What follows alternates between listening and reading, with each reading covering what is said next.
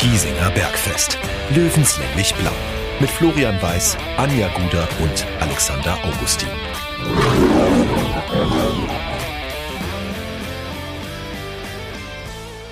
Servus und herzlich willkommen. Giesinger Bergfest, der Löwenstammtisch lädt zu Episode Nummer 83. Es ist die letzte Ausgabe in diesem Jahr. Im, äh, ja, dieses, wir müssen, können wir gleich noch drüber reden, wie wir dieses Jahr einschätzen. Dieses Jahr 2022, dieses weiß-blaue Löwenjahr. Und äh, ich finde es sehr, sehr schön, dass wir es nochmal schaffen, uns an diesem Stammtisch äh, vor dem Jahreswechsel und auch vor Weihnachten nochmal einzufinden. Und ich muss ganz deutlich sagen, Alex, Anja, ich habe euch vermisst. Ja, ebenso. Mhm. Auch wenn man in der Vorweihnachtszeit wenig Zeit hat dafür. Es ist eigentlich, es ist eine vorgezogene Bescherung, muss man ganz klar so sagen. Ja, also alles, was das Christkind jetzt dann noch dabei hat an Heiligabend, ist Kokolores gegen das heute. Wisst ihr was, was mich an diesem Stammtisch immer sehr, sehr berührt oder was, was ich sehr, sehr toll finde? Wir übertreiben nie. Nee. Wir, fin- wir setzen es immer in den absolut Und deswegen sind wir der weltbeste Kontext. und erfolgreichste Podcast des Universums. Dafür hast du dich jetzt selber beschenkt. Ich finde, dieses, diese Show heute ist schon beendet. Genau, es war schön, der, dass ihr der schnellste Podcast der Welt. In diesem Sinne wünschen wir euch frohe Weihnachten. Nein, Quatsch. Natürlich reden wir heute noch, äh, schauen wir ob es eine ganze Halbzeit wird, aber wir reden auf alle Fälle nochmal über den Löwenkosmos und in den letzten Wochen, ähm, ich muss ganz ehrlich sagen, vielleicht, vielleicht steigen wir gleich mal damit ein. Ähm, ich habe jetzt das letzte Aufnahmedatum im Genauen nicht mehr im Kopf, aber es müsste Anfang November, Mitte November gewesen sein. Das war ja nach dem 1 zu 1 zwischen 60 München und Rot-Weiß Essen. Ich habe das Datum, wie gesagt, jetzt nicht gerade auswendig im Kopf, äh, welcher Mittwoch das gewesen ist. Aber so der hab- 17. gewesen sein. Oder, oder, nee, Moment. Das Essenspiel war am Montag, es war der 14. glaube ich, dann müsste es 16. gewesen sein. Genau, Kann Montag, ja genau, dann ist es, Wahnsinn. dann, dann war es der 16.11., als das letzte Bergfest erschienen ist und es ist der 16.12., an dem wir jetzt aufnehmen. Hm. Freitag, spät Nachmittag tatsächlich. Ungewohnt. Und deswegen auch, äh, ich weiß nicht, entschuldigen wir uns dafür, dass wir dann, dass, wir das zum allerersten Mal an einem Samstag erscheinen? Eigentlich nicht, aber wenn sich jemand verwirrt fühlt, dass wir irgendwie aus dem System ausbrechen, es tut uns leid. In Zukunft ist es dann wieder der Mittwoch, den wir anvisieren. Na, aber so vorwei vorweihnachtliche Bescherung, Bergfest am Samstag zum Frühstück ist vielleicht auch nicht verkehrt. Wenn man So uns es. da schon hören möchte. Äh, Man kann natürlich auch erst am Mittwoch hören, also keiner wird dazu gezwungen, gleich zu hören, aber ähm, so ist ein bisschen Zeit für bis Weihnachten und jeder kann die, die Vorweihnachtswoche dazu nutzen, um ausgiebig das Bergfest zu hören. Ich finde aber, man könnte es auch an Weihnachten selber dann noch nachhören, falls man es nicht geschafft Unterm- hat. Wisst ihr? unterm Wenn wieder. Familie zu viel wird, dann muss man ja auch öfter ausbrechen. Ich gehe jetzt mal kurz Bergfest hören. Und dann würde man Abstand. kurz drei andere Menschen hören, wo man sich vielleicht öfter auch denkt, okay, die drei, die sind total verrückt. Aber es befreit vielleicht auch so ein bisschen von Weihnachten dann wieder kurz, so Mhm. fünf Minuten. Wir sind quasi die, 45 die heiligen drei Podcast-Könige. Die Bescherung unterm Baum. Sehr schön. Es gibt die, es gibt die Bergfestkönige.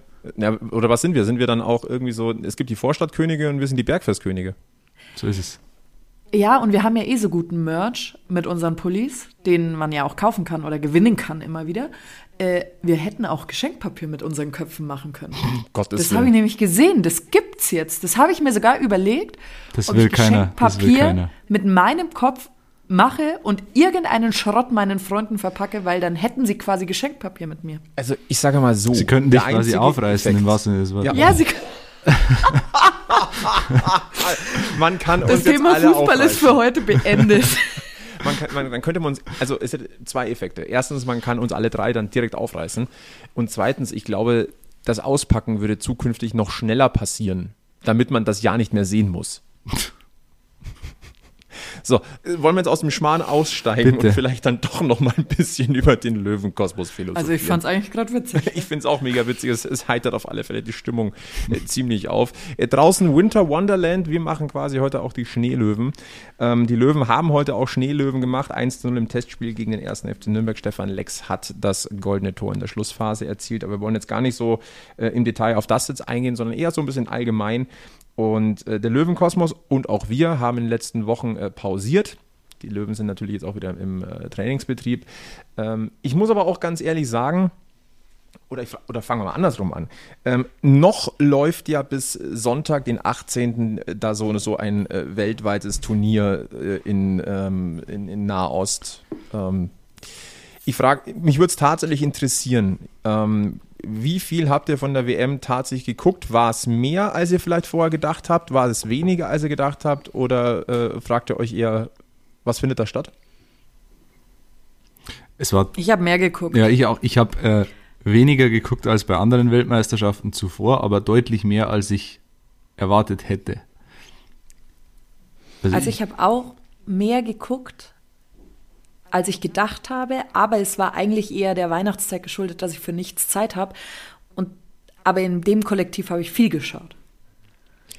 Ich muss auch. Wisst ja, ihr, was ich meine? Ja, Ja. Nee, kann ich absolut nachvollziehen. Es ist halt einfach ein bisschen seltsam, jetzt während der Weihnachtszeit, dass da dieses Turnier läuft. Ich habe auch deutlich mehr geguckt, als ich gedacht habe. Weil es halt irgendwie so ist, du bleibst dann doch mal hängen oder zum Abschalten auch mal. Also nicht den Fernseher abschalten, sondern für selber im Hirn abschalten. Und ähm, hat mich auch ein bisschen gewundert. Ich kenne tatsächlich nicht wenige, die den Boykott durchgezogen haben. Bei den Quoten sieht man es ja auch. Ähm, aber ein gleichzeitiger Effekt, der sich bei mir aufgetan hat tatsächlich, ist, ähm, dass ich es eigentlich ganz angenehm finde, dass der Clubfußball im Dezember pausiert. Jetzt finde ich Denke- jetzt ein bisschen, ähm, ich, ich bin selber überrascht, muss ich zugeben, aber so irgendwie dieses auch mal im Dezember nicht den eigenen Ja. Verein verfolgen, sondern stattdessen vielleicht auch einer anderen Sportart. Ihr wisst, ich bin ja ein Eishockey begeisterter Mensch. Einfach mal auch so im, in, in diesen ersten Wintermonaten sich dann auch auf die Wintersportart so ein bisschen mehr einzulassen und da vielleicht auch mal ein bisschen genauer hinzugucken. Das ist irgendwie erfrischend. Das, das kann ich nur bestätigen, ja. Ähm, gut, ich war jetzt beruflich beim Eishockey, äh, aber auch öfter als sonst. Ähm, Gerade so Oberliga, äh, Derbys in Niederbayern, was wirklich geil war. Und äh, man hat eben nicht den Löwen irgendwie im Hinterkopf, was ähm, man hat den Löwen immer im Hinterkopf, aber halt nicht so, äh, ja, Samstag, Samstag ist das nächste Spiel und äh, sondern man kann das einfach mal so ein bisschen in den, in den Hintergrund schieben und äh, ich war zum Beispiel bei, bei den zwei Eishockey-Derbys Passau gegen Deckendorf, das war geil. Schöne Grüße übrigens an den Stadionsprecher von Passau, der ist auch ein absoluter Urlöwe, Oliver Czapko. Äh, liebe Grüße. Und äh, das war, das war geil. Und äh, man kann sich auf das ein bisschen mehr konzentrieren. Und ähm, die WM, man, schaut sie halt. Also ich war jetzt da irgendwie emotional nicht dabei, aber ich, scha ich schaue es gerne an. Äh, habe ehrlich gesagt in der K.O.-Phase, ich glaube, ich habe nur England gegen Frankreich gesehen. Alles andere ist an mir vorbeigegangen. In der Vorrunde relativ viel. War England Frankreich? Ich glaube schon, oder? Viertelfinale, ja. Äh, genau, das es war, es war eine schöne Nebenbeibeschäftigung, aber Aber du konntest ja gar nicht on fire werden bei dieser WM. Also sorry, wenn Deutschland in der Vorrunde Ja, rausfällt, in der. Vorrunde ist man noch nie on fire so großartig. Dann geht es ja eh erst in den K.O.-Runden zur Sache. ja. Und auf das Finale freue ich mich schon. Und ich habe da meinen Favoriten, dem ich den Titel am meisten gönne. Lionel Messi. ich muss, ja, natürlich. Und ich musste natürlich auch das letzte Spiel von Bela Reti mir anhören. Das habe ich nicht. Wie, wie war? Wie, ich wie man ihn also kennt. Ich finde ja eh immer, er ist eine Top-Stimme. Und ich habe ja die Ansicht, man muss nicht immer von jedem gemocht werden, weil sonst wäre man auch kein guter Journalist. Ja, Ähm, das stimmt.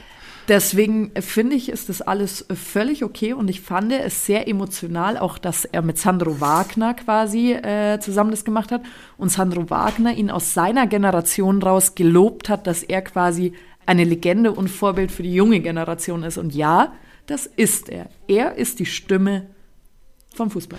Das, Kurio das. Kuriose an, an Kommentatoren ist ja immer, wenn sie da, wenn sie on air sind, äh, meint man, die hasst jeder. Jeder hasst Marcel Reif, jeder hasst Fritz von Turn und Taxis, jeder hasst Bellaretti. Und sobald sie aufhören, äh, ergießt sich quasi eine, eine, eine Welle der, der Solidarität und der Liebe mit ihnen. Das war bei Marcel Reif irgendwie schon so, bei Fritz und Turn und Taxis, äh, von Turn und Taxis sowieso und bei Bellaretti jetzt auch wieder. Ich habe den auch lange kritisch gesehen, aber ehrlich gesagt äh, finde ich schon ein Verlust, dass der jetzt aufhört. Weil er einfach, wie du sagst, an eine Stimme war und ein Charakter und jemand, der einen Stil gehabt hat, einen eigenen Stil. Und tut mir leid, hey, so viele Spiele, wie der kommentiert hat, ich kann nicht den Nerv von allen treffen. Nee, sowieso das nicht. ist nicht möglich. Nein. Also, ganz ehrlich, ob ich denn jetzt mal Spiele gemocht habe oder mal nicht gemocht habe, ist mir Jacke wie Hose. Dass er oft Spieler Und verwechselt und dass er einfach fachliche Böcke rein hat, das steht auf einem anderen Papier. Aber er war immer ähm, aufrecht und ich fand auch jetzt bei dieser WM hat er sehr gute Auftritte gehabt. Immer so, auch so mit ein bisschen am Augenzwinkern und äh, selbstironisch, aber auch ironisch, was den Fußball angeht, äh, fand ich wirklich äh, sehr, sehr angenehm. Allgemein finde ich, dass diese WM journalistisch gesehen ganz viel hervorbringt. Mhm.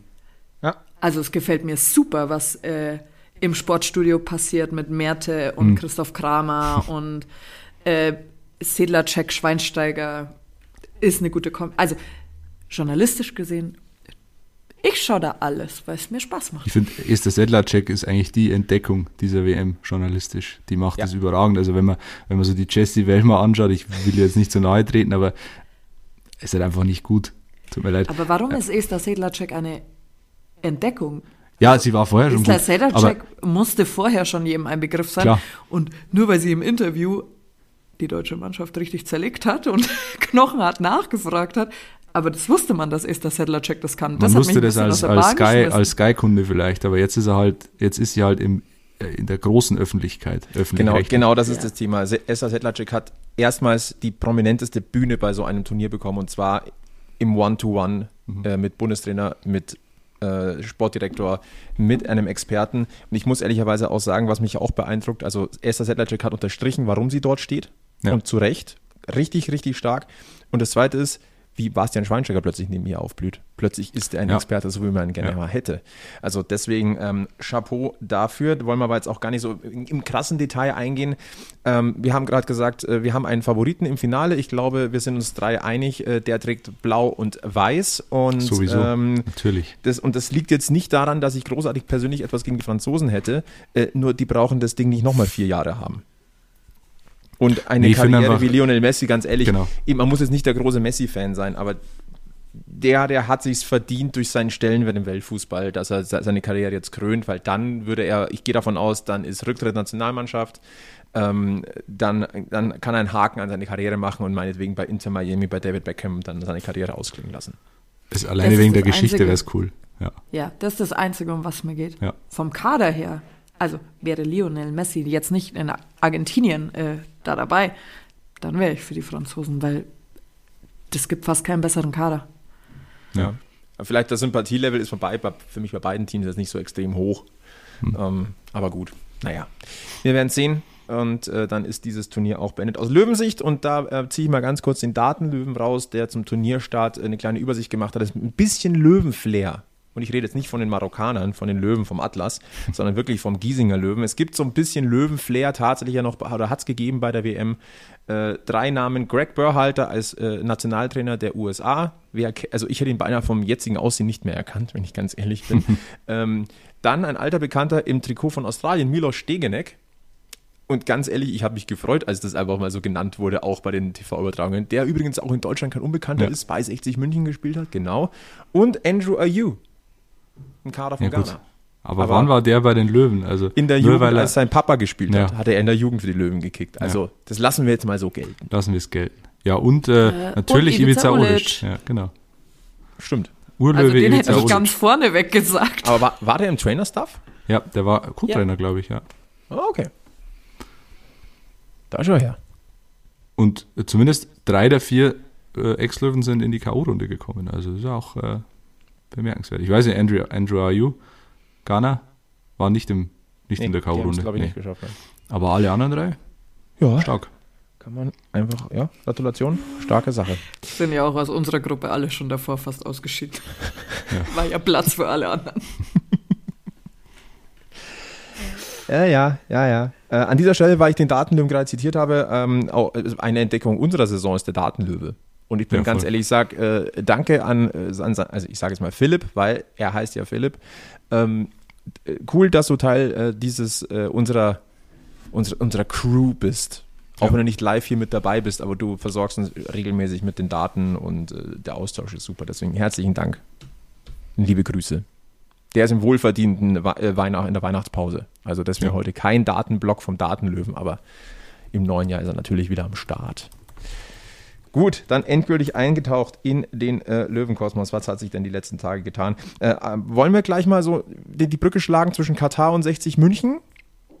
es macht vielleicht jetzt auch gar nicht so wenig Sinn, denn auch Michael Kölner war natürlich dort. Ähm, ich sage jetzt natürlich, weil grundsätzlich sind dort natürlich viele Vereinsvertreter. Erstens natürlich, um zu gucken, wie, wie, entwickelt sich der Spielermarkt, kann man da Gespräche führen. Ich wage jetzt mal zu bezweifeln, dass Michael Kölner versucht hat, mit irgendeinem WM-Fahrer Gespräche über einen Wechsel zu 60 München zu führen. Aber natürlich, grundsätzlich muss man auf dem Laufenden bleiben. Wie entwickelt sich der Spielstil? Gibt es neue Ideen? Gibt es neue Taktiken? Ähm, gibt es auch organisatorische Sachen? Überhaupt gar kein Thema. Ähm, und äh, natürlich waren auch äh, Münchner Medienvertreter vor Ort und äh, der Kollege Manuel Bonke von äh, Münchner Merkur und TZ, den ich äh, aus meiner Zeit dort ja auch noch ganz gut kenne, hat Michael Kölner abgegrätscht und hat mit ihm ein kurzes Interview geführt. Ähm, das war am 30.11., also noch relativ zu Beginn des Turniers. Und ähm, sagen wir mal so, dieses Interview hat so ein bisschen Wellen geschlagen.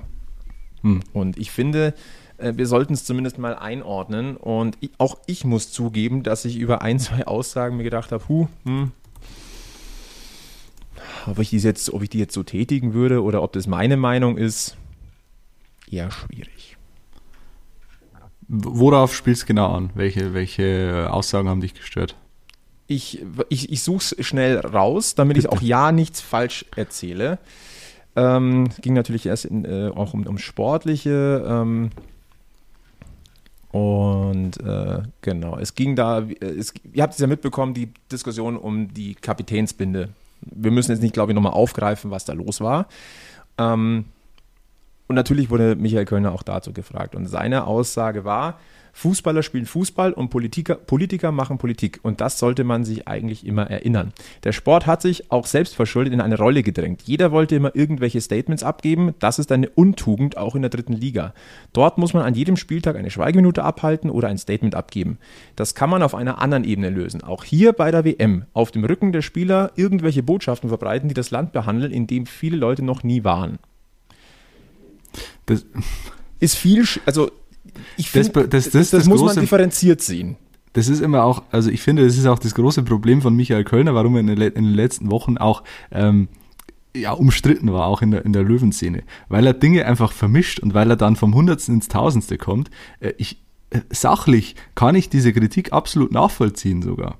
Ich, ich weiß, was er damit sagen will. Aber er kommt dann halt wieder, dann kommt er wieder auf, ja, in diesem Land war ja noch niemand und dann kommt da wieder, die, und das, das sind zwei völlig verschiedene Paar Schuhe. Wenn er sagt, ähm, Signalpolitik, äh, jede, jede, Woche eine Schweigeminute, äh, das ist alles zu viel, da, da würde ich ihm sogar zustimmen. Ich, ich finde irgendwann, ich, ich, fand auch diese One-Love-Binde-Diskussion äh, an einem gewissen Zeitpunkt einfach nur lächerlich. Und der deutsche Fußball hat sich vor allem damit lächerlich gemacht, weil wenn du ein Zeichen setzen willst, dann musst du dieses Zeichen setzen gegen jeden Widerstand. Und nicht, äh, wenn die FIFA kommt, dann, ah, okay, nee, dann äh, lassen wir es doch bleiben, weil es könnten ja Konsequenzen drohen. Das ist dann ist nicht Sinn von dem Protest. Äh, wenn, dann muss ich es komplett durchziehen. Und so war es halt wirklich wieder nur Signalpolitik und da hat er recht, das nimmt im Fußball überhand, finde ich. Äh, und dann kommt er aber in der gleichen Antwort auf ein komplett anderes Thema und reißt sich damit rhetorisch alles ein, was er vorher aufgebaut hat. Also, um das Ganze mal aus meiner Sicht mal ganz, ganz kurz zu sagen, äh, Politik und Sport haben, waren schon immer irgendwie verbandelt. Trennen. Das ja. kannst du nicht trennen. Wo ich mit konform gehe, ist, ähm, dass es nicht die Aufgabe der Fußballer ist, aktiv irgendwelche Zeichen zu setzen. Die sind da, um ihren Job zu machen. Ähm, das hätte auf anderer Ebene schon längst, vor zehn Jahren hätte das, bei der Vergabe hätte das schon sein müssen. Ja. Ähm, ich finde, es gab genügend äh, Aussagen, auch welche, wo ich mir gedacht habe, die hätte man sich sparen können, weil die einfach nur PR-Gelaber waren, bin ich jetzt auch ganz, ganz ehrlich. Das aber dann zu vermischen mit der dritten Liga, da muss man jedes Wochenende Schweigeminute abhalten und Statement abgeben. Ähm, das finde ich schwierig so, weil das, das mit Statements abgeben, okay, lasse ich mir vielleicht durchgehen, dass man, nicht, dass man sich nicht zu allem äußern möchte. Wenn aber etwas vorgefallen ist und da ist eine Schweigeminute, dann macht man das. Klar. Ähm, aber es war ja wirklich über also ein Land sprechen, das, wo sie noch nicht waren, lasse ich auch irgendwie noch durchgehen. Ähm, aber es ist, wie du sagst, dieses Vermischen vom Hundertsten ins Tausende, das ist ein Problem. Ja. Das kommt dann wirklich teilweise blöd rüber. Ich sag's mal ein bisschen plakativ. Das, das ist das, ja. Er kann sich da nicht bremsen, glaube ich. Und der, wie gesagt, ich, ich, ich, ich glaube zu wissen, was er damit sagen will und ich stimme ihm da in der Sache auch zu, aber er, äh, überdreht das Rad halt dann auch. Und dann machst du dich selber angreifbar damit. Wenn er ähm, on point sprechen würde, und also keiner spricht on point, äh, das ist einfach schwierig, gerade zu so einem Thema. Aber wenn er das alles ein bisschen, ein bisschen kompakter formulieren würde und eben dann nicht im Kopf äh, das nächste Thema schon wieder aufmachen würde, wäre ihm geholfen. Ich glaube, allgemein bei so einem Thema musst du bei einem Baustein bleiben. Du verstrickst dich da nur und ihm lag, das halt, ihm lag das halt auf der Seele, glaube ich. Er hat da in den letzten Wochen beobachtet und hat gesagt, okay, das, das nervt mich, das regt mich auf und das muss ich jetzt loswerden. Und jetzt kommt ein Reporter von der TZ, hält mir das Mikrofon hin und jetzt äh, hau ich mal alles raus, was sich in den letzten Wochen angestarrt hat. Und dann ist ja. das menschlich nachvollziehbar, aber es tut ihm halt keinen Gefallen. Und die zweite Frage, die, äh, oder die nächste Frage, die ihm gestellt wurde, wie er den Katar erlebt ich würde jetzt mhm. auch mal sagen, dass die Frage auch einfach so gestellt wurde. Wie, wie, wie nimmt er das wahr? Ja. Und die Antwort, auch da ufert er halt ein wenig, nennen wir es mal, ein, er ufert ein wenig aus. Ich zitiere, wer in Doha oder Dubai ist, erlebt diese Länder ganz anders. Egal wo ich hingehe, ich treffe nur freundliche Leute. Da könnten wir uns in Deutschland eine Scheibe abschneiden. Ich glaube schon, dass das alles in der Berichterstattung in eine bestimmte Ecke gedrängt wird. Darum bin ich immer gerne vor Ort, um mir einen eigenen Eindruck zu verschaffen. Und ich muss sagen, ich bin absolut begeistert, was Katar hier auf die Beine stellt.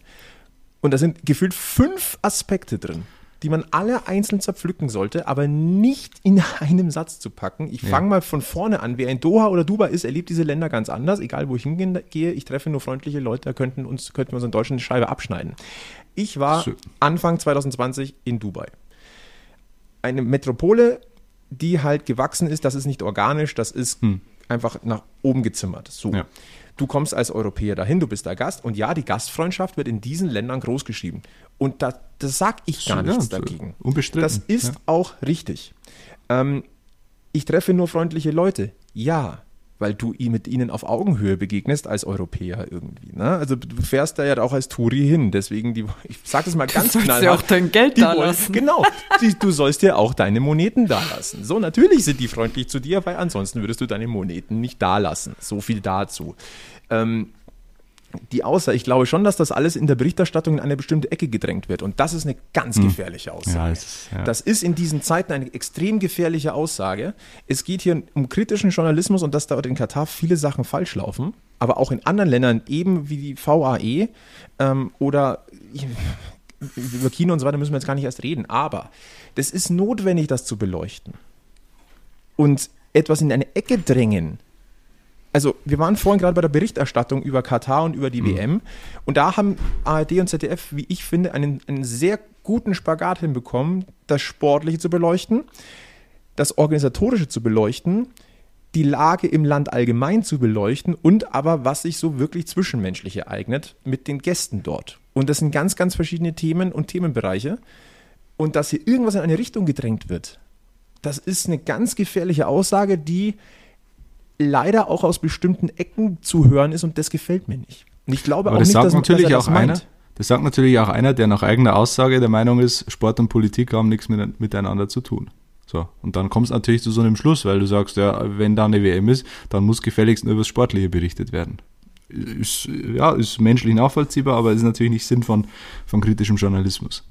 Man muss als Journalist, das, da bin ich auch selbstkritisch, auch aufpassen, dass man das Rad nicht überdreht und dass man nicht nur auf auf ein Ding immer nur einhaut und über Wochen, weil oder, ein, oder einseitig berichtet mit, mit, mit, gewissen Untertönen. Also eben und immer immer so mit dem äh, quasi unter der Prämisse, diese WM ist Kacke, so. Aber es es gab Dinge, die die sicherlich außerhalb von Deutschland positiv in Erinnerung bleiben werden, glaube ich, von dieser WM. Also wenn du nach Marokko schaust oder nach Argentinien oder in, in andere Länder, da, da, ist die Begeisterung da für diese WM. Die beschäftigen sich ich eher bin, wenig dafür. Und ich bin auch ganz ehrlich, darf ich da kurz eingrätschen? Ja. Wenn ich die Chance bekommen hätte, dort zu arbeiten, als Journalistin, ich hätte es gemacht. Ja, es ist ja auch ein Job, also du genau, man muss es, es ja unterscheiden. Job. Und es bietet mir aber vielleicht auch gleichzeitig die Möglichkeit, das Land ein bisschen kennenzulernen. Ja. Und ja. vor Ort habe ich halt ein anderes Bild. Und natürlich kann ich nicht draufhauen, wie ich will, wenn ich da vor Ort bin. Also wir sind ja auch nicht die Menschen. muss ich mich immer genau. Die Menschen vor Ort sind ja nicht egal, die, wo ich hinkomme. Ja.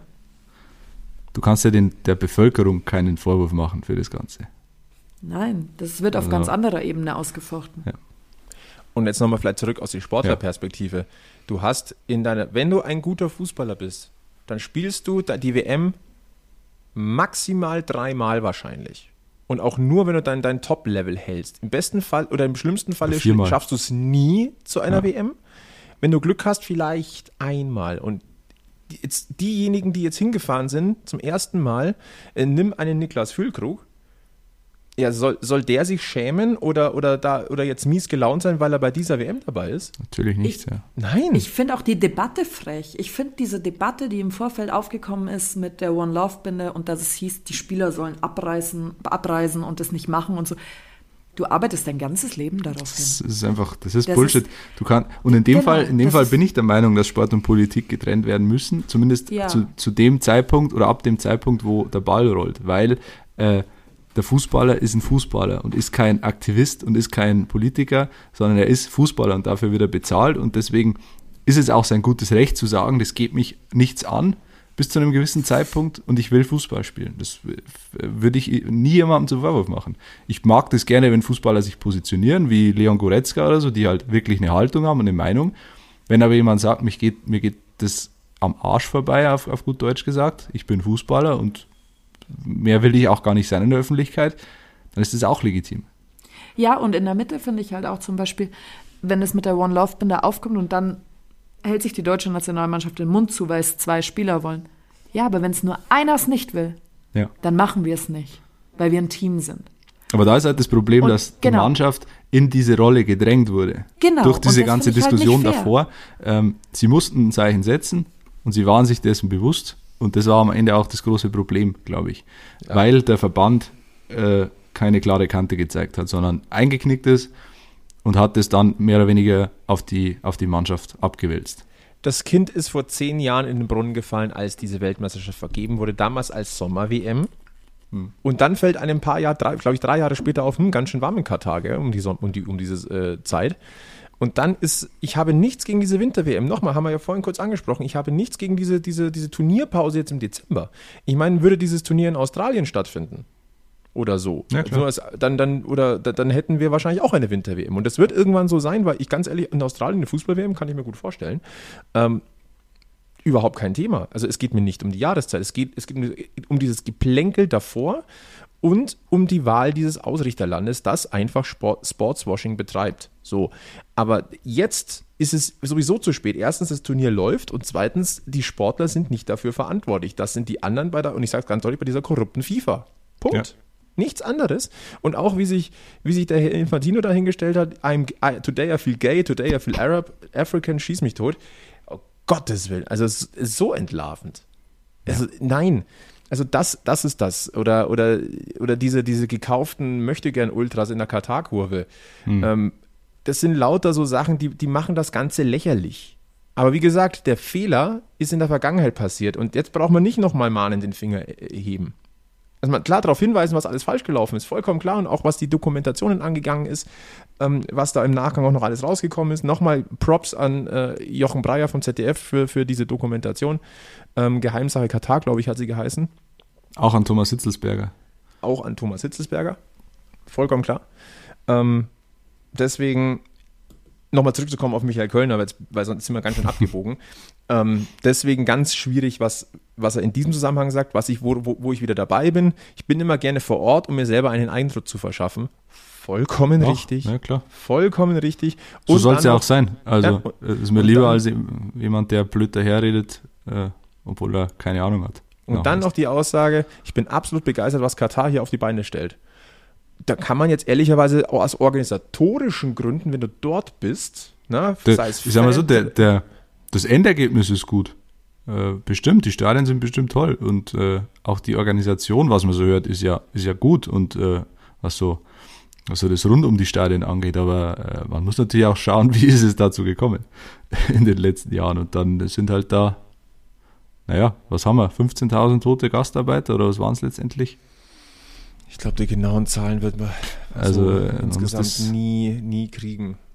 Oh, Anja macht kurz Pause. Anja Ja, ist zu politisch geworden. Ja, Anja, äh, Sie da ist auch der Meinung, Sport und Politik haben nichts miteinander zu tun und jetzt müssen wir endlich mal über die Löwen reden. Ja, also ich glaube, Anjas Internet ist kurz in die Knie gegangen, aber die wird äh, sich an diesen äh, Stammtisch bestimmt gleich wieder bequemen. Aber ähm, so viel zum Thema dieser Aussagen. Deswegen, ähm, das ist das Problem an den Aussagen von Michael Kölner. Zu viel in einen Topf geschmissen und dadurch entsteht ein ganz, ganz, nennen wir es mal, unglücklicher Eindruck.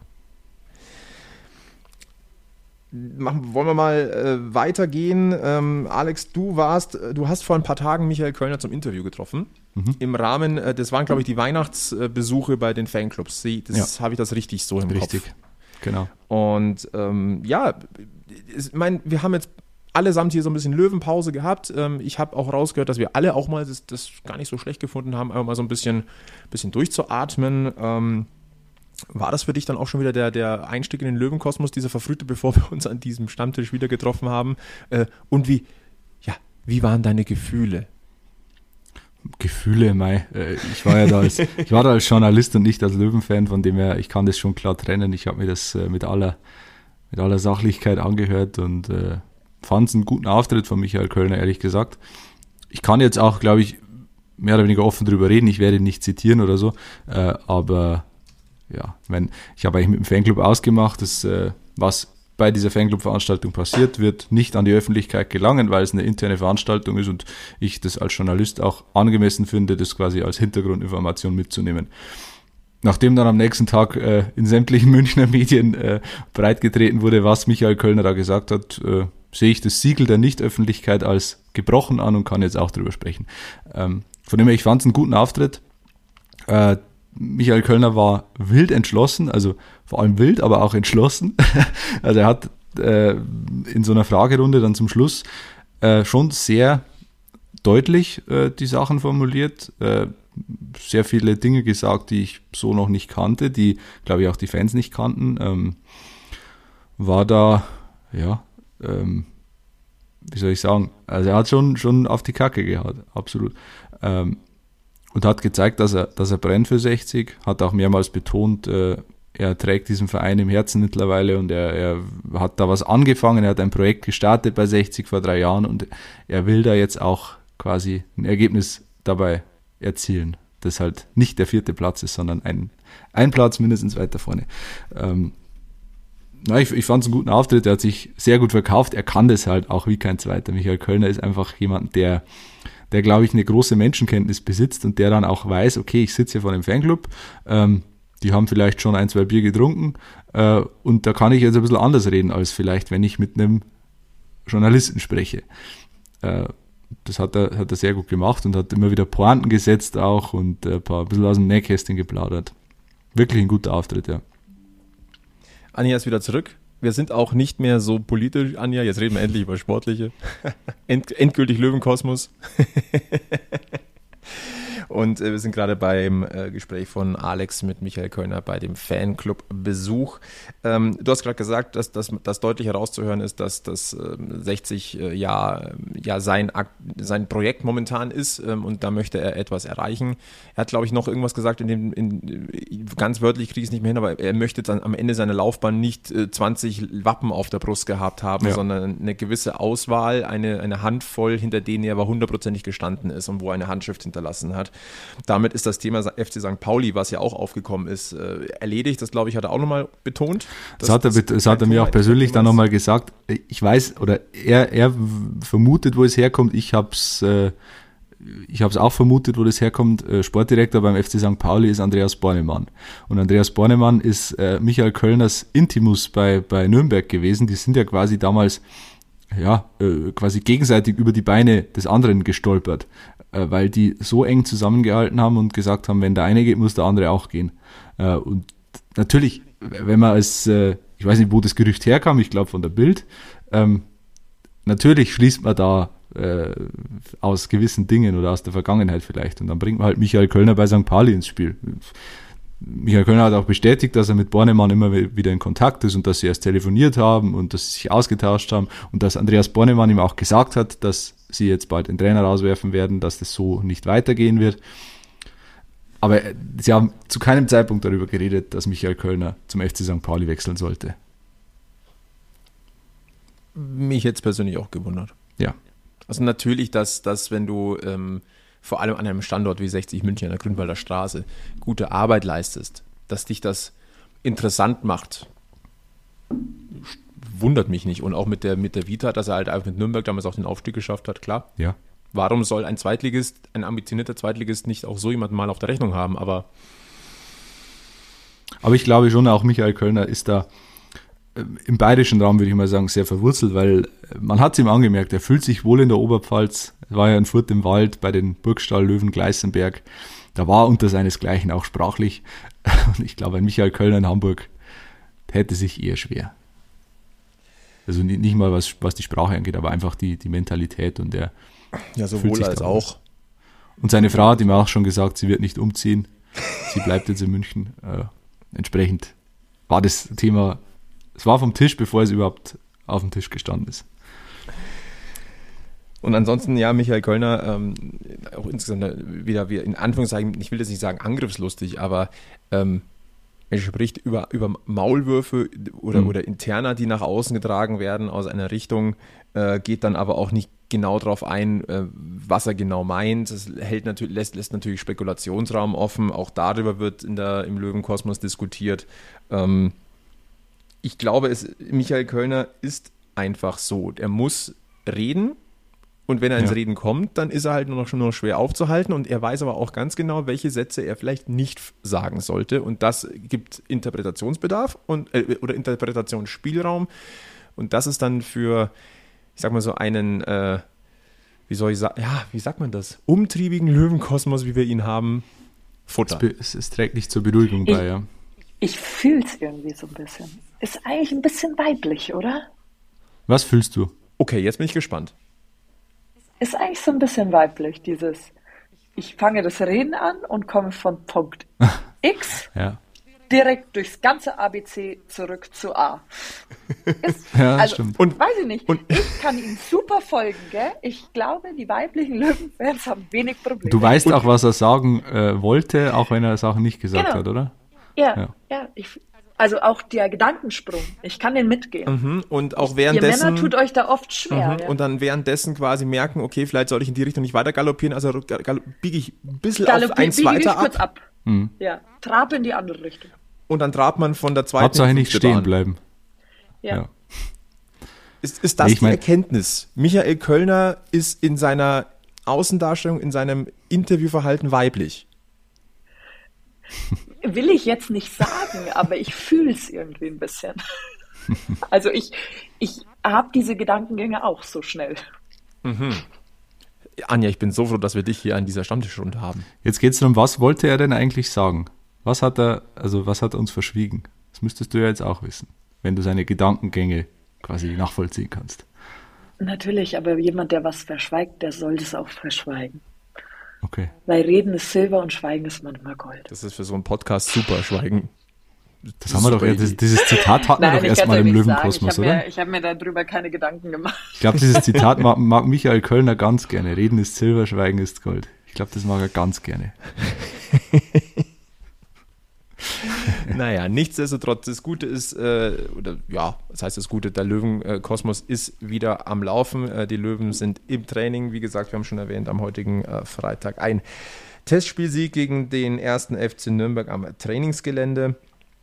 Ähm, es gab äh, zum Abschluss äh, oder zum kurz vor der, der Winterpause ähm, ja noch ein äh, Testturnier, den Wörthersee Cup. Da hat 60 München doch ein kleines Ausrufezeichen gesetzt, ist dort ins Finale eingezogen, nachdem man im Halbfinale Hertha BSC schlagen konnte, wenn auch erst im äh, Elfmeterschießen, wobei man auch sagen muss, ähm, man hat auch den Ausgleich erst in der 93. Minute gemacht. Trotzdem kleines Ausrufezeichen gesetzt und äh, das Finale dann knapp, knapp äh, verloren gegen Klagenfurt. Und äh, wie es jetzt weitergeht mit 60 München, klar, es steht demnächst das, ähm, äh, das Trainingslager an. Ähm, es geht in die Türkei. Davor gibt es aber auch nochmal hier in Deutschland Testspiele. Und zwar schon, wenn ihr diese Folge hört, am Samstag, den 17. gibt es ein Testspiel 60 München bei der TSG Hoffenheim. Tatsächlich in Hoffenheim im alten Stadion. Äh, 15 Uhr äh, gibt es, glaube ich, live auf YouTube. Und dann noch am 20.12., das ist der Dienstag, glaube ich, um 13.30 Uhr am Trainingsgelände nochmal ein Testspiel gegen Bayreuth. Und dann ruht quasi der Spielball nochmal äh, bis ins neue Jahr und dann geht es ins, ähm, ins Trainingslager in die Türkei. Dort gibt es dann zwei Testspiele. Einmal gegen den ersten FC Kaiserslautern am 8. Oha, laut Homepage spielen sie so am 8.1. sowohl gegen Kaiserslautern als auch gegen den FC Uta Arad. Also das. Ja, ja. Also am selben Tag, das könnte ein bisschen schwer mhm. werden. Äh, Thema Trainingslager würde ich tatsächlich gerne einhaken. Äh, ja. Da, da muss ich jetzt Michael Kölner wirklich zitieren aus dieser äh, Fanclub-Veranstaltung, weil das war wirklich interessant und ich glaube, das, das sollte und darf auch jeder wissen. War ja oder ist groß in der Kritik dieses Trainingslager in einem Luxushotel abgeschottet, ähm, nicht zu finanzieren für, für, eine, für den normalen Fan, würde ich jetzt mal sagen, oder schwer zu finanzieren, äh, gab es große Kritik. Michael Kölner hat ein bisschen erklärt, wie es dazu kam, zu diesem Trainingslager. Und er hat auch erklärt, warum aus seiner Sicht diese Kritik völlig unbegründet ist. Er hat gesagt, und das hat er vorgerechnet, insgesamt kostet dieses Trainingslager 2000 Euro mehr im Vergleich zum Trainingslager vor einem Jahr. Oder vor, vor, vor einem Jahr. Doch, letztes Jahr waren sie im Trainingslager. Ja, normalerweise. auch in ja. Belek.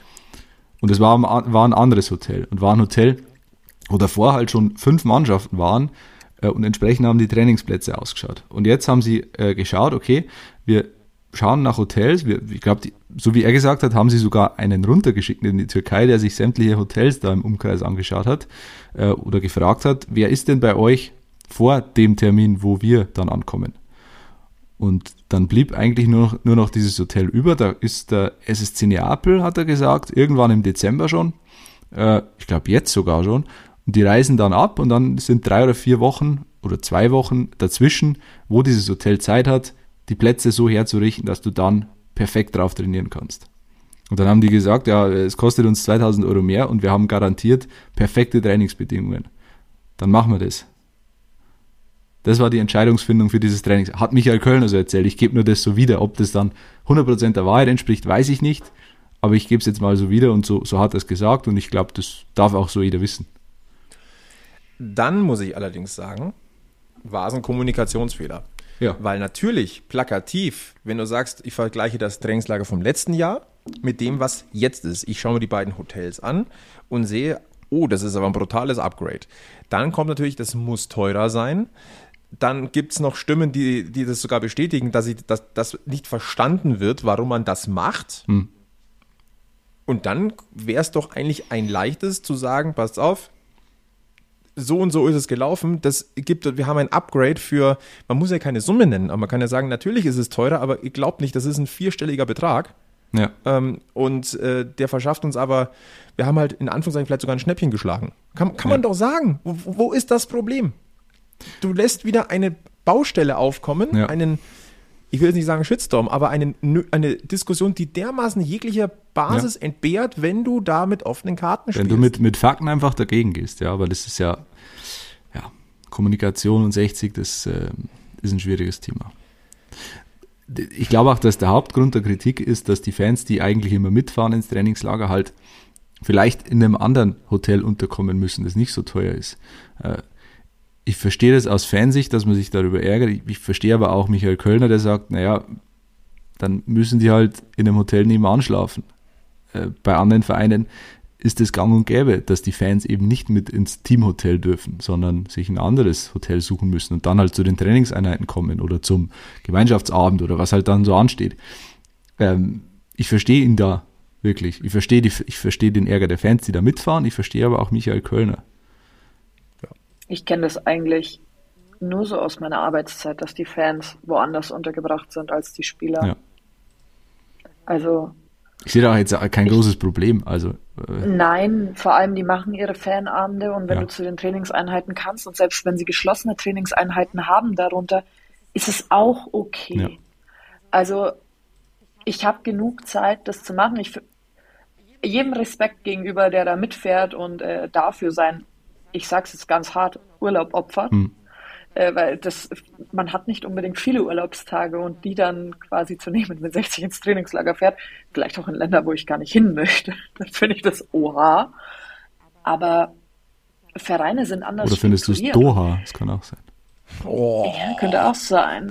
Aber, also mal ganz ehrlich, ich, Ich war ja auf mehreren Reisen von anderen Vereinen schon dabei.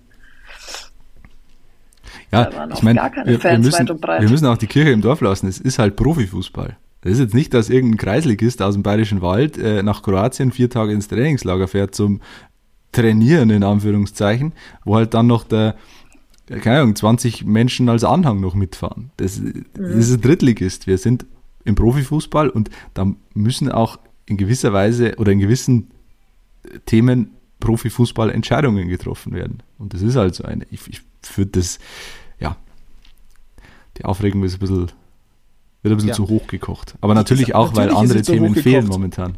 Erstens das und natürlich ist sie hochgekocht, weil plakativ siehst ja. du Hotel A und Hotel B und dann ja. sagst du, wie, wie sollen wir uns das leisten können? Wir sind doch finanziell eh nicht gut gebettet. Hm. Also, aber das hätte man so leicht einfangen können. Aber gut, es, es ist der Löwenkosmos, ne? Ja, äh, wo, wo machen wir weiter? Was haben wir denn noch Schönes? Ja, ähm, ich, uh, ich glaube, wir haben von unserem Edelfan eine Sprachnachricht geschickt oh, ja. bekommen. So ist es. Wir haben ja dazu aufgerufen ähm, bei Instagram, was wünscht ihr euch aus Löwensicht fürs Jahr 2023? Wo, wo, wo, was sind die Visionen, die Träume, die, die Hoffnungen, die mit diesem Jahr 2023 verbunden sind? Wir haben viele Antworten bekommen, können wir vielleicht später noch darauf eingehen. Aber einer hat uns mal wieder, wie, ja, wie eigentlich immer, wenn wir sowas machen, zuverlässig eine Sprachnachricht geschickt. Maxi Donhauser, äh, Edelhörer, Aushilfsgast äh, an diesem Stammtisch. Äh, genau, ich spiele es einfach mal ab.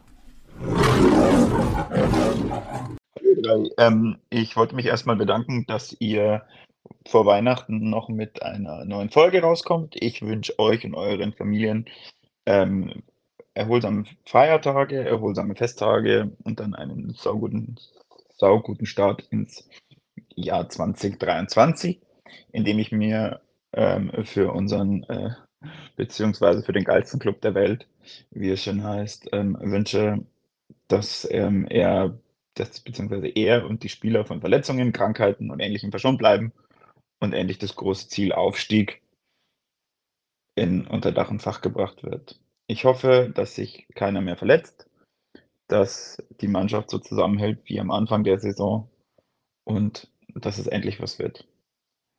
Habt eine tolle Sendung. Ich freue mich drauf und äh, kommt gut ins neue Jahr und habt schöne Feiertage. Servus.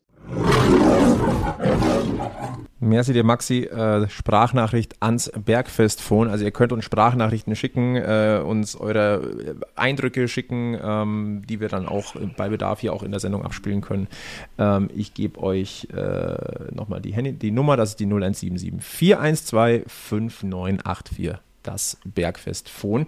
Aber ich würde da gleich weitermachen, Alex. Ähm, wir haben ja viele, viele, vor allem schriftliche Antworten noch mhm. bekommen äh, auf unsere Umfrage und ich glaube, das meiste ist klar. Es ist das Wort mit A. ja. Es ist, äh, ja. Ich kann, ich kann ja mal zitieren. Also, es gibt den Aufstieg. Den Aufstieg, Aufstiegsfeier in Giersing. Äh, was haben wir noch? Eine weißblaue, eine große weißblaue Party im Mai den Aufstieg in die zweite Liga. Mein Aufstieg wäre schon schön. Ähm, ja. Ach ja, Offensivfußball, Leidenschaft, Kampf und zum Ende der Saison. Wer hätte es gedacht? Den Aufstieg. also es, äh, es, ähnelt sich sehr. Es gab ein paar andere Antworten auch, können wir vielleicht im Speziellen da noch drauf eingehen, aber das große Ziel natürlich für uns alle. Der eine Tag im Mai. Ja. Wünschen wir uns, glaube ich, alle. Und äh, ja, ich glaube, das andere Thema ist das Stadionthema. Das will ich jetzt aber nicht ganz großartig aufmachen. Fakt mhm. ist, äh, die, die, Gespräche laufen und da, glaube ich, gibt es im Anfang 2023, glaube ich, den, den nächsten größeren Gipfel.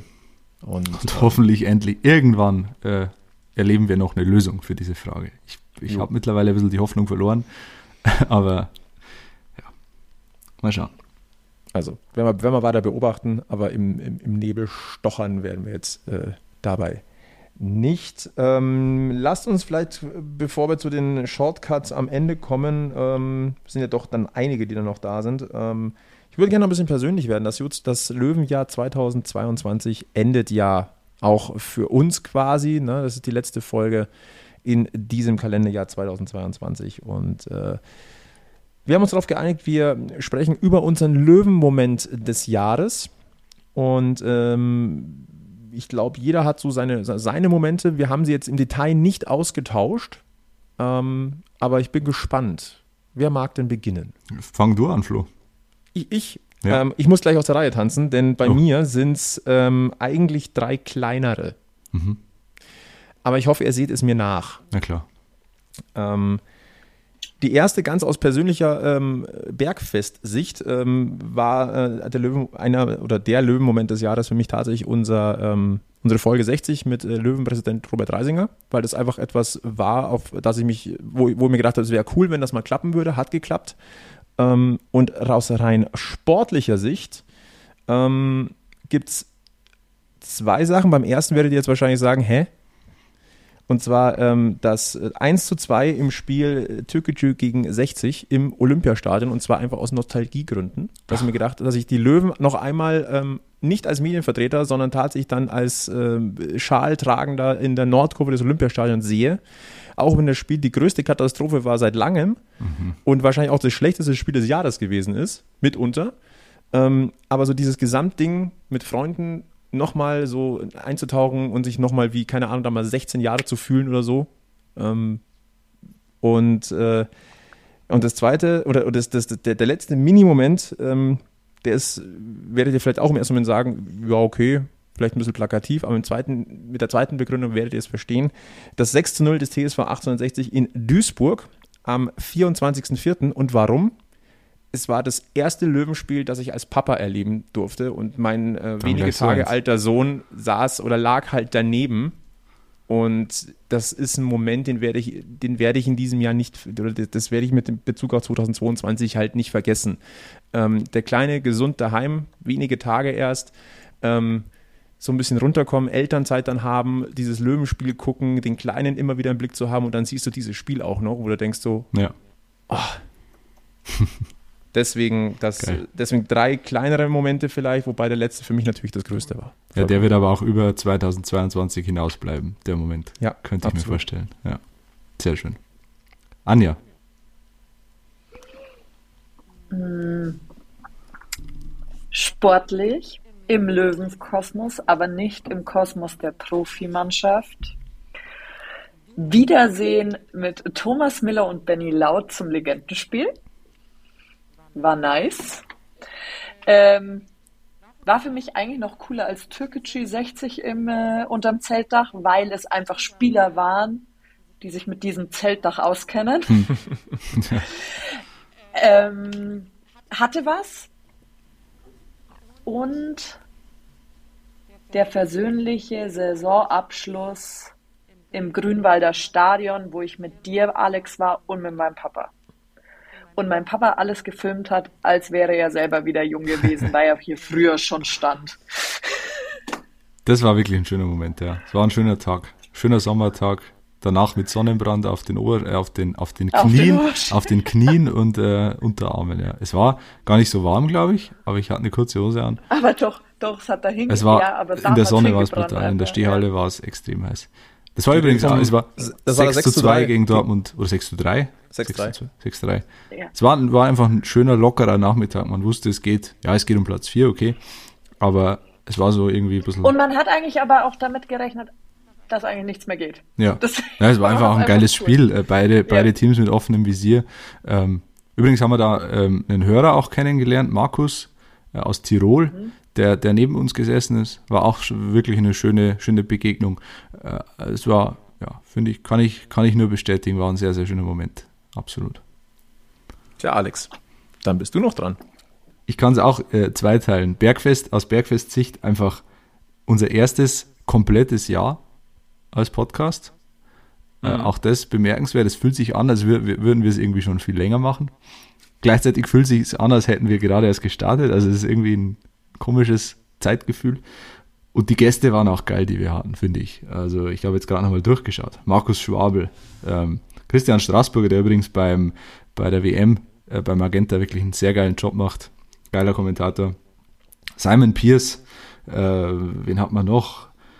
Äh, wen haben wir denn noch? Robert Reisinger natürlich, Felix Weber. Wir hatten Alexander Schmidt ein zweites Mal, der erste, der erste Gast, der ein zweites Mal dabei war. Henrik Bohnmann, äh, Nico Kager, geile Folge. Übrigens Oh ja. auch wie äh, Markus Schwabel war auch eine geile Folge, finde ich. Nach wie vor mein Highlight, finde ich, die, die beste Folge, die lustigste Folge. Und der letzte Gast des Jahres 2022 war tatsächlich Benjamin Laut. Und das natürlich auch aus, äh, da wird man plötzlich wieder, ist man plötzlich wieder zehn und äh, einfach, einfach geil, dass wir den im Podcast Zwölf und verliebt. ja, ja, ich, äh, Und holt den Starschnitt wieder raus, gell? war jetzt, war jetzt nicht im klassischen Sinne verliebt, Keller und aber, hängst wieder auf. Und mein Sport, ne, wobei es war eigentlich auch kein sportlicher Moment, aber es hatte mit einem Löwenspiel zu tun. Das war der Fanmarsch vor dem Pokalspiel gegen Dortmund. Äh, das war wirklich atmosphärisch ziemlich geil. Also, als man da, ich, wie heißt der Platz, wo wir da gestanden sind am Anfang? Ich weiß es gar nicht mehr. Der, der, Hans-Mielich-Platz. Hans, äh, genau. Und erstes Mal schon die Geschichte mit dieser, mit dieser Seniorin, äh, der der Maxi Donhauser ein, äh, ein, ein, ein T-Shirt, dieses blaue Motto-T-Shirt geschenkt hat, die dann ta- äh, von tausenden Löwenfans bejubelt wurde in ihrem Fenster da im Erdgeschoss. Auch das geile Szene. Und dann der Marsch hinauf zum Giesinger Berg ähm, mit, ich weiß nicht, wie viele Löwenfans es waren, aber bestimmt 2.000, 3.000. Einfach geil. Also wirklich atmosphärisch das Beste, was ich erlebt habe in dem Jahr. Sportlich kann jetzt gar nicht so. Das, das Spiel gegen Duisburg war gut, das 4-1. Da war aber vor allem die erste Halbzeit geil. Ähm, ansonsten, ja, waren, waren bestimmt wieder ein paar coole Spiele dabei. Ich kann mich jetzt speziell an kein einzelnes erinnern, wo ich sage, das, das würde ich jetzt rausheben. Aber im Großen und Ganzen war es ein, ein schönes Löwenjahr, auch wenn der, der Abschluss jetzt vielleicht nicht, nicht so war, wie wir ihn vielleicht uns gewünscht hätten mit vier sieglosen Spielen in Folge. Aber insgesamt hatten wir schon schlechter, schlechtere Jahre als Löwenfans. Das mit Sicherheit. Und äh, die Saison ist noch lang und, das, und der Löwe ist auf Schlagdistanz. Damit gehen wir in die Winterpause. Dann lasst uns äh, auf die Zielgerade einbiegen. Wir haben noch eine, eine Handvoll Shortcuts, die ich reinwerfen würde. Und äh, erstmal, ähm, Hassan Ismail wird wieder Dar- Darlehen umwandeln. Das heißt also, äh, die fin- finanzielle, nennen wir es Stabilität, ist erstmal wieder gesichert. Ähm, es sind auch nochmal 3,2 Millionen äh, zugesichert worden. Und äh, im zu, oder parallel dazu gab es ja mal, gab es ja noch ein bisschen Wirbel. Ähm, ich bin da auch ähm, einmal drüber, auch drüber gestolpert, ähm, eben diese Fortführungsprognose und droht da vielleicht ein Punktabzug? Nein, droht nicht. Äh, und jetzt kommt noch eine Meldung hinzu, äh, vom Financial Fairplay aus der Saison 21-22 wird der Löwe belohnt.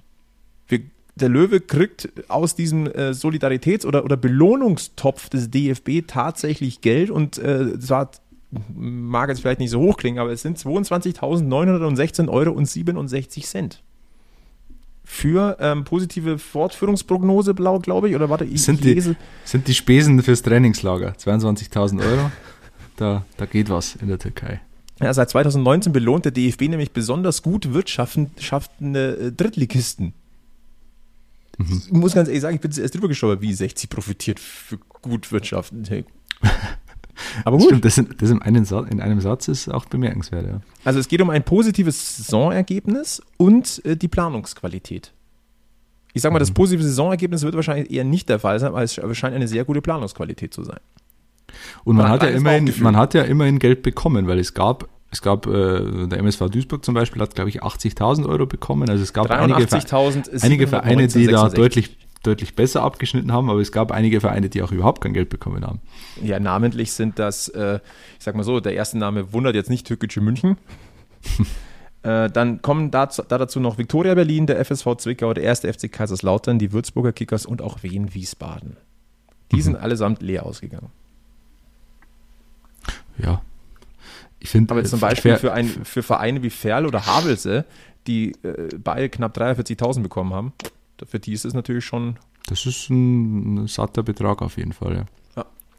Aber wie Ich gesagt, finde ähm, eine Fair ja. Play Tabelle, da werde ich immer nostalgisch, weil Fair, es war doch früher so, wer in der Fair Play Tabelle, also in der, in der richtigen Fair Play Tabelle, gelbe, rote Karten, äh, in der Bundesliga oder ich glaube doch in der Bundesliga ganz vorne stand, hat im UI Cup spielen dürfen, oder? Das, das gab doch mal eine irgend- Zeit. Ja, irgendwas Irgendwie da, sowas. ja. Oder wer bei einer Haching irgendwie reingelost Ja, oder Arminia. Bielefeld, glaube ich, hat auch mal UI Cup gespielt oder so. Also es war dann so ein, so ein Thema immer am Ende der Saison, ah, die können jetzt, wenn die jetzt keine gelbe Karte mehr bekommen, dann Mhm. spielen sie international. Also Völlig kurios. Aber ich, das genaue Prozedere weiß ich nicht mehr.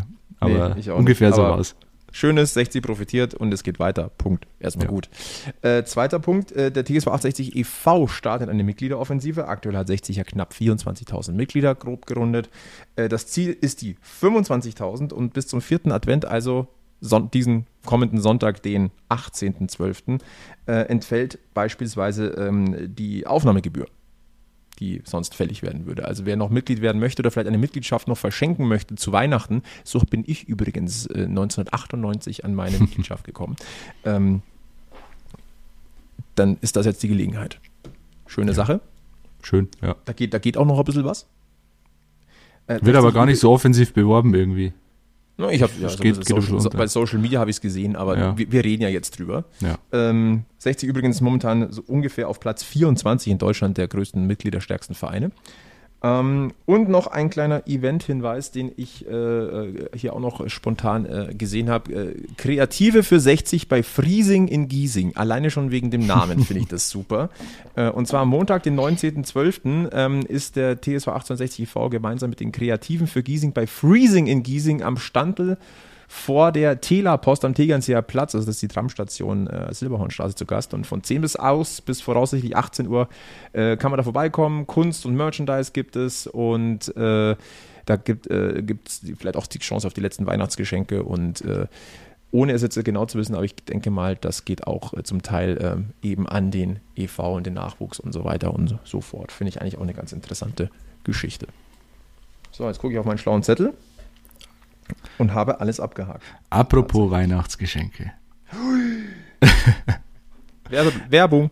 Werbung. Ja, natürlich, ich kann aus rein egoistischer Sicht nur mal wieder darauf hinweisen. Ich habe ja in diesem Jahr, auch das ein Highlight für mich 2022, ein Buch veröffentlicht im Klartext Verlag. TSV 1860 München, populäre Irrtümer und andere Wahrheiten.